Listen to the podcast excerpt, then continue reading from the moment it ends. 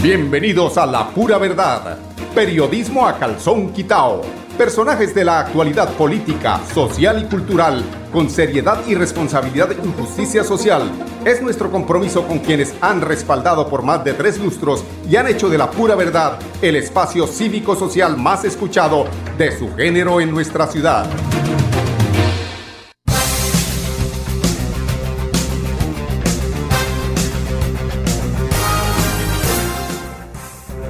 Muy buenos días amigos oyentes, bienvenidos a la pura verdad. Hoy ya es 23 de marzo del año 2022.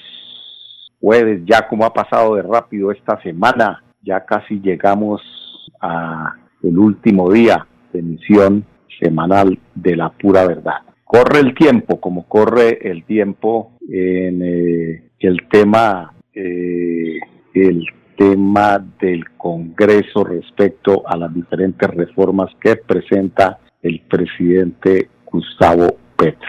Precisamente es eh, el tema en el legislativo que está al día y que tiene que ver con la, con la muy posible 99.9% de posibilidades de hundimiento de la reforma política que presentó el mandatario de los colombianos Gustavo Petro Urrego y que desafortunadamente en ese camino de este importante proyecto que tenía que ver con eh, eh, temas progresistas le fueron colocando como en la selva micos en todos los bejucos que pudieran colocarle precisamente con esa intención. Es por eso que pues el primer mandatario dice que eh, tras los debates suscitados en el Congreso sobre el proyecto este de la reforma política definitivamente no queda ningún tema que tenga que ver con el progresismo. Es decir, a él eh, de alguna forma ya está aceptando, ¿no?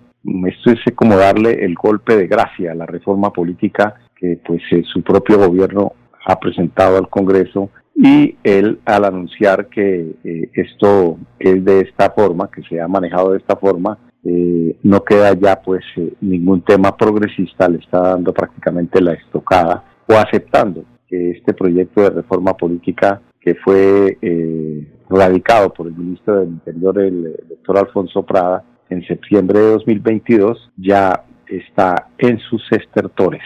En acostumbrada jornada de trinos mañaneros, el jefe de Estado publicó lo siguiente. Creo que en la reforma política no queda ningún tema progresista, sin listas cerradas y cremalleras, es decir, que permitan igualdad de curules para hombres y mujeres y un tema muy importante, sobre todo ahora que hay gran preocupación por este tema de los carteles de narcotráfico como el Clan del Golfo, sin financiación estatal de las campañas. ¿Qué pasaba con la financiación estatal a las diferentes campañas? Pues que no se pueden eh, pasar de los límites en cuanto al, a los fondos que manejan los partidos y es, en este caso, pues eh, en, esta, en este aspecto, pues no va a haber esa modificación. Hoy estamos a puertas, diría yo, sin querer ser negativos, a vernos eh, prácticamente abocados a revivir lo que fue esa oscura época donde los paramilitares, donde el paramilitarismo ponía candidatos en las diferentes regiones y pues gracias a la influencia que tiene, por ejemplo, el clan del Golfo. Ellos dirán, como dicen, ¿no? Subo allí a la montaña, eh, don Pepito, ya hablamos con usted, las condiciones son estas, si quiere así, bien, si no, que pase el siguiente. Y así van decidiendo ellos en las diferentes regiones quién será el alcalde, quién será inclusive el gobernador. Recuerden ustedes por qué estuvo el coronel Aguilar eh, judicializado precisamente por estas eh, prácticas donde los paramilitares hicieron ochas y panochas con el tema electoral. ¿A cambio que recibían? Pues la contratación. Los eh, fortines burocráticos los manejaban ellos porque como ellos pusieron de alguna forma, entre comillas, la posibilidad de que el candidato que ellos fungían, perdón, ungían como el posible ganador y el ganador, pues él tenía que firmar esa letra de cambio que era entregar contratación de los hospitales, de las obras civiles, de la burocracia, y ahí se le estaba entregando el fortalecimiento de esos grupos al margen de la ley. Así es que funciona y eh, una de las, eh, de las intenciones, además, que de pronto no tienen mucho que ver con la influencia de los eh, grupos al margen de la ley, pero que sí tiene que ver con esos dineros que llegan allí por debajo a las campañas, dineros non santos de narcotráfico, dineros de lavado, de la minería, un tema que realmente nos preocupa porque la minería al lado del narcotráfico es el depredador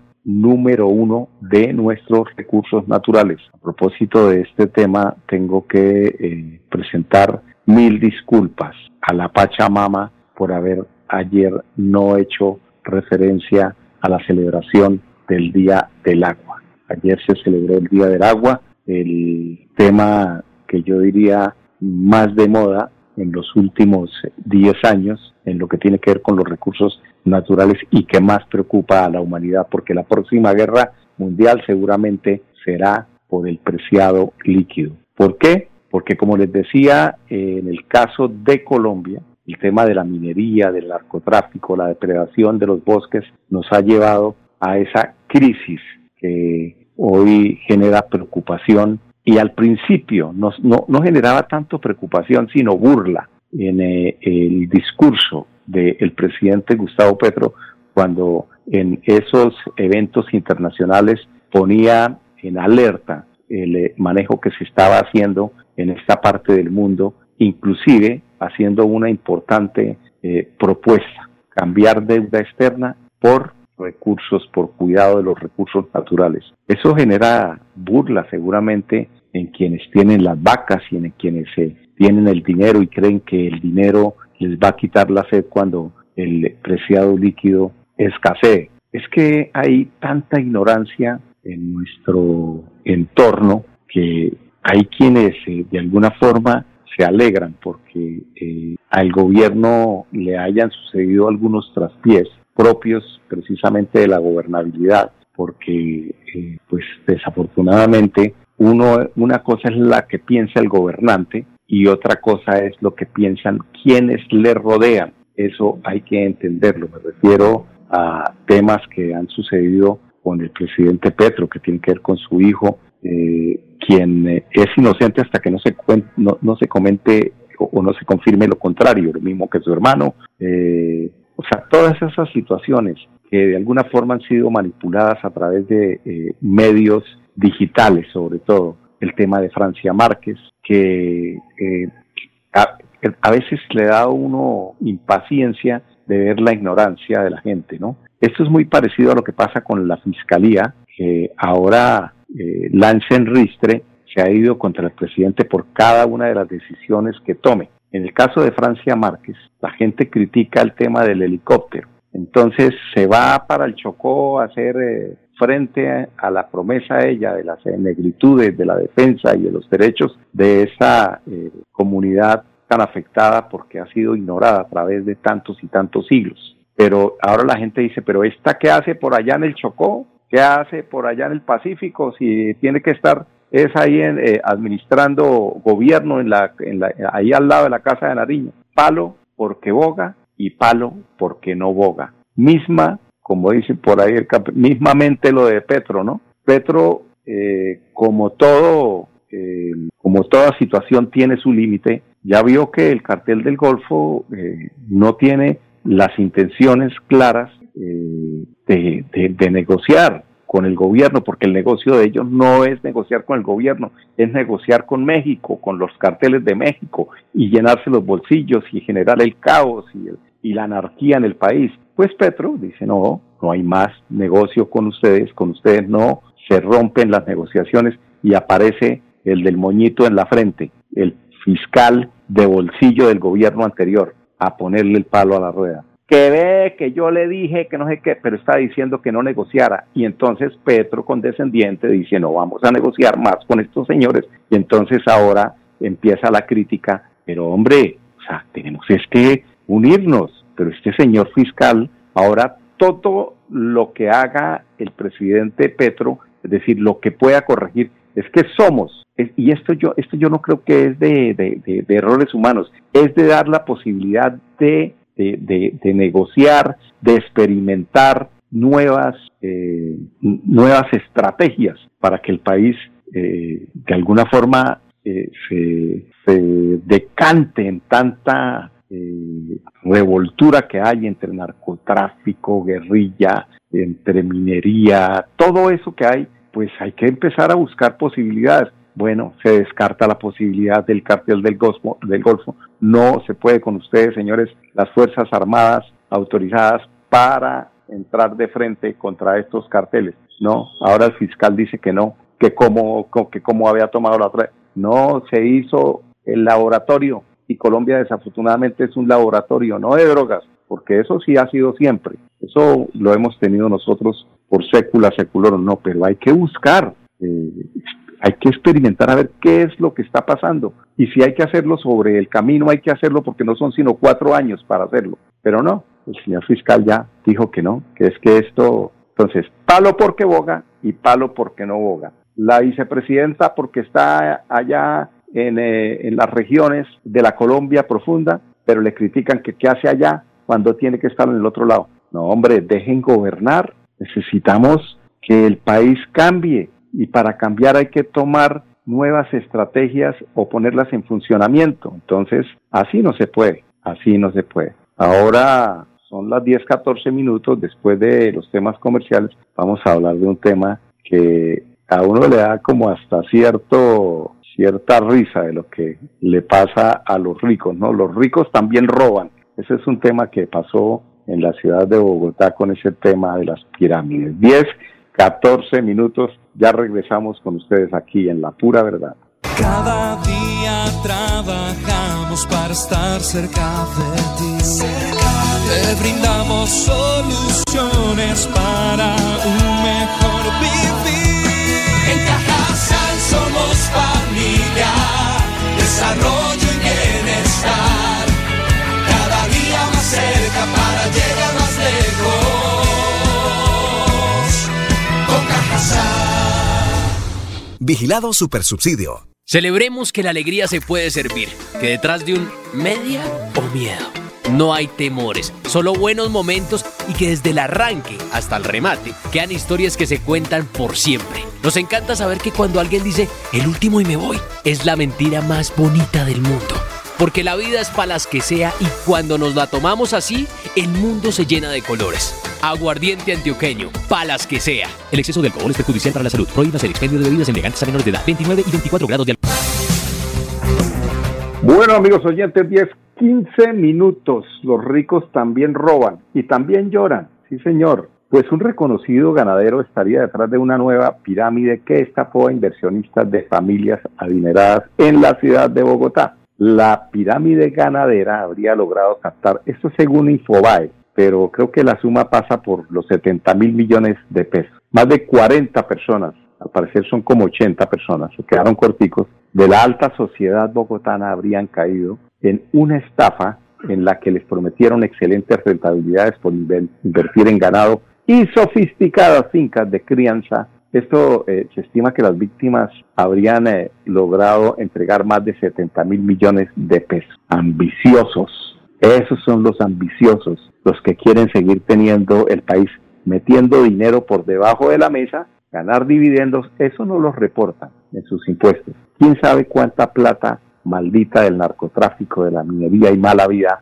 hay, hay en esos inversionistas que tienen la plata eh, guardada, haciendo más plata, la ambición, como si con eso pasaran a la otra vida llenos sus bolsillos de tanto dinero. Se, se les prometía rentabilidades tan inverosímiles que rondaban el 100%. También son brutos, ¿no? Porque es que tiene uno que ser muy caído del zarzo, muy bruto, donde le ofrezcan a uno que es que usted invierte mil millones y le van a dar dos mil millones, incluyendo los mil que invirtió. Pues se repartían el 50% para el empresario y el 50% restante para los inversores. El abogado Fabio Umar actualmente es el apoderado de más de 30 personas que perdieron importantes sumas de dinero por cuenta de la autodenominada pirámide ganadera, ya que sus clientes se enteraron que después de tan gruesa inversión no existía ni una vaca o las sofisticadas fincas de crianza. De acuerdo con el litigante, el dinero se habría entregado en diferentes modalidades como la transferencia bancaria, esas que van en efectivo,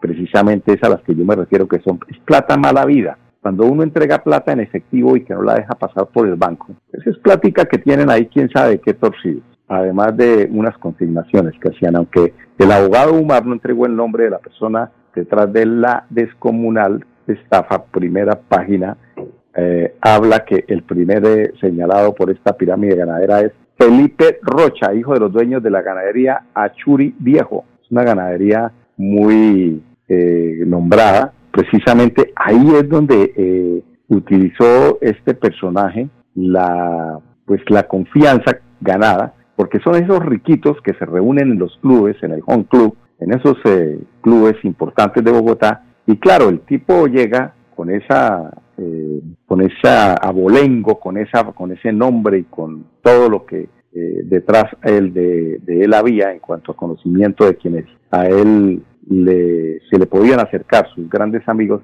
y él hace la propuesta, miren, les tengo este negocio, unas fincas, las tengo ya, la, eh, las ganancias son del 100%, 50 para mí y 50 para usted. Usted lo que única que hacen es poner cada uno tanta plata y listo. Le, a las primeras personas de la pirámide, porque esto, esto funciona así y esto no solamente funciona en este tema de Bogotá y esto es para advertir a la gente que no caiga en estas eh, prácticas de estafa. Pues los primeros que están arriba en la pirámide hay uno que propone que es el que gana la confianza de los otros que están bien pegaditos en la pirámide, es decir, en la parte alta de la pirámide. A ellos les va a llegar sus primeros dividendos perfectos. Y esos señores hacen el trabajo de como de promotores de lo que sucede arriba. Entonces los de abajo empiezan a creer que estos de arriba les están diciendo la verdad y ellos empiezan a recoger el dinero de los de abajo y así se va extendiendo la pirámide, se va ampliando, se va ampliando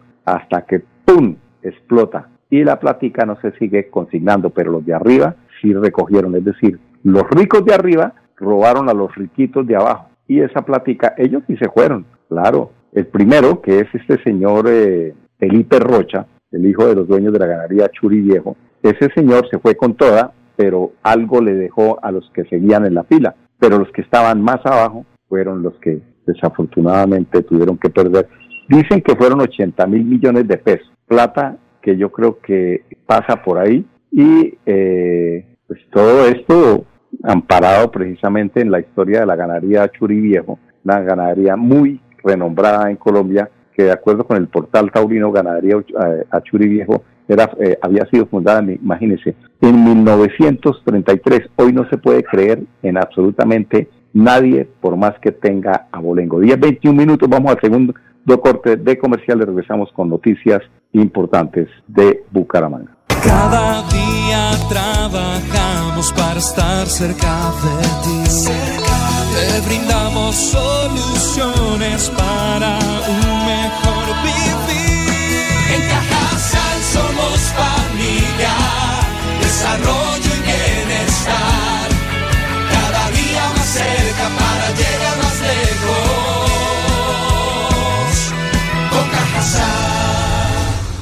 Vigilado Supersubsidio. La vida está hecha de momentos y hay un ron Medellín creado para cada uno de ellos. Un sabor suave para reencontrarnos, un sabor con tradición para contarnos todo, un sabor con personalidad para subirle las risas entre amigos y un sabor con notas más fuertes para bailar como si nadie estuviera mirando. Ron Medellín está hecho para todos los gustos, porque así cada noche sea distinta y todas las mesas tengan su magia propia, al final nuestros mundos estarán vestidos de negro y dorado. Ron Medellín, para todos los gustos. El exceso de alcohol es perjudicial para la salud. Prohíbas el expendio de bebidas embriagantes a menores de edad. 35 grados.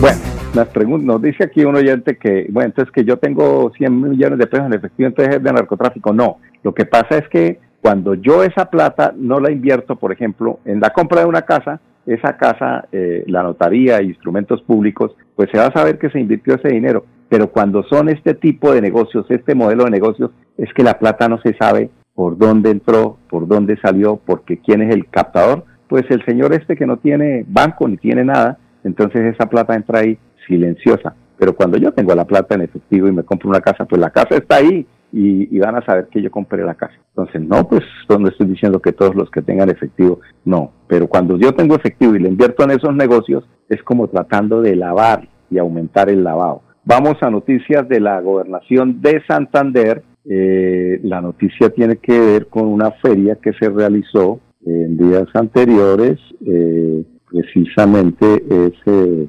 promovida por la gobernación de Santander y son los jóvenes em, este, emprendedores que se realizará, perdón, mm, y expondrán sus productos en la primera feria juvenil de Santander. Tenemos a Saris Daniela Mantilla Escobar, ella es directora de Juventudes de la Gobernación de Santander.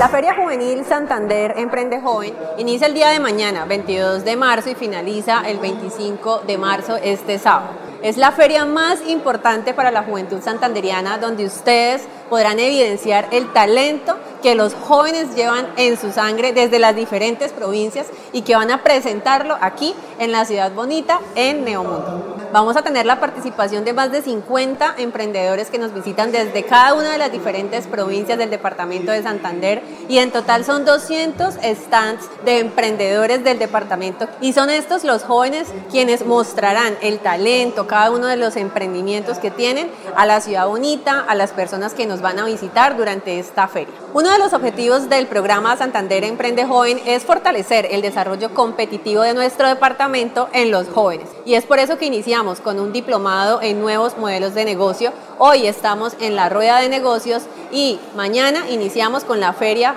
juvenil que finaliza el 25 de marzo. Bueno, Laura Pilionieta, ella es emprendedora participante de la primera feria juvenil en Santander. Cuéntenos de su experiencia. Areques nació eh, de, un, de una necesidad. Eh, empezó como una alternativa extra a mis ingresos diariamente y después se convirtió en mi única fuente de ingresos que tengo. Eh, nace por necesidad y se ha convertido en absolutamente una novedad.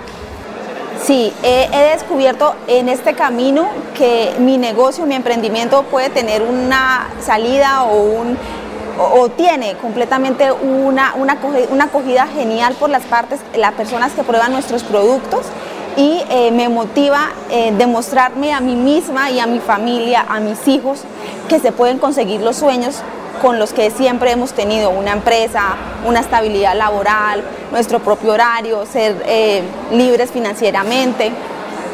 Bueno, fue una experiencia completamente, es una experiencia completamente enriquecedora eh, estar en el diplomado es consolidar muchísimas bases, muchísimos conocimientos. Celebremos que la alegría se puede servir, que detrás de un media o miedo no hay temores, solo buenos momentos y que desde el arranque hasta el remate quedan historias que se cuentan por siempre. Nos encanta saber que cuando alguien dice el último y me voy, es la mentira más bonita del mundo. Porque la vida es para las que sea y cuando nos la tomamos así, el mundo se llena de colores. Aguardiente antioqueño, palas que sea. El exceso de alcohol es perjudicial para la salud. Prohíbas el expendio de bebidas elegantes a menores de edad. 29 y 24 grados de alcohol. La pura verdad. Periodismo a calzón quitao. Con la dirección de Mauricio Balbuena Payares. La pura verdad. 10 a 10 y 30 en Radio Melodía.